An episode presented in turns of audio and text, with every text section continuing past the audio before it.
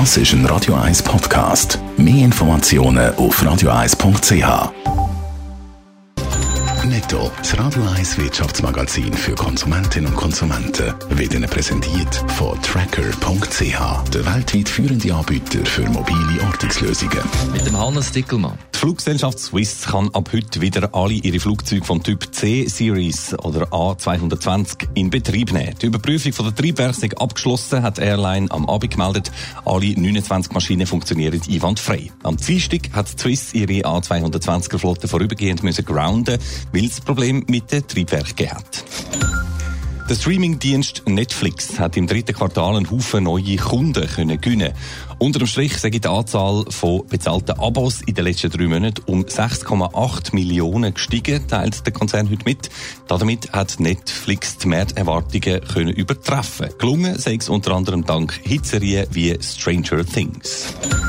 Der Schweizer Nahrungsmittelkonzern Nestlé meldet nach drei Quartalen Umsatz von gut 68 Milliarden Franken. Das sind knapp 3% mehr als noch im gleichen Zeitraum vom letzten Jahr.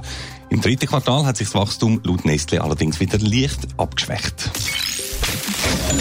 Wettbewerbshüter nehmen sich zwar immer stärker oder ins Visier, trotzdem gehen die weltgrößten Tech-Konzerne aber weiter durch die Decke. Das sieht man nicht zuletzt auch an der neuesten Markenrangliste von der Firma Interbrand, Hannes Dickelmann. Ja, so ist es. Interbrand erstellt jedes Jahr so ein Ranking, das zeigt, welches eben die wertvollsten Marken weltweit sind. Wertvoll heisst in dem Zusammenhang eine Kombination aus Geschäftszahlen, aber auch der generellen Einschätzung eben von Kunden und Anlegern. Heute ist also die jüngste Ausgabe veröffentlicht worden und wie du sagst, Tech-Konzerne schwingen weiter oben aus. Auf der Platz 1 bis 4 zu finden sind Apple, Google, Amazon und Microsoft. Das sind erstens die gleichen wie schon letztes Jahr, jetzt nicht sehr überraschend. Zweitens aber sind die Markenwerte zum Teil nochmal deutlich gestiegen.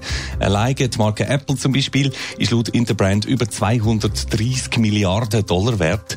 Das sind nochmal fast 10% mehr als noch letztes Jahr. Und auch Google hat zugelegt, ein Markenwert von 165 Milliarden bedeutet ein Plus von immerhin 8%. Es gibt aber auch Verlierer. Ja, und zwar zum Beispiel gerade auf dem nächsten Platz, auf dem Platz 5. Dort ist nämlich der ehemalige langjährige Spitzenreiter Coca-Cola. Lange Jahre ist es absolute Nummer 1 gewesen. Der kommt inzwischen auf einen Markenwert von gut 60 Milliarden Dollar.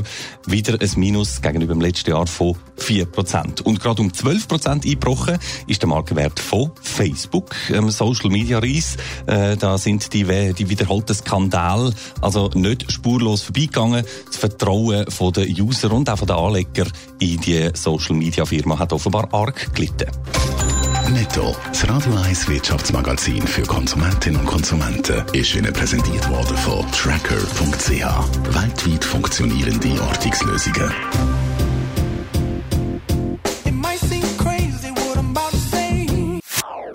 Das ist ein Radio 1 Podcast. Mehr Informationen auf radio1.ch.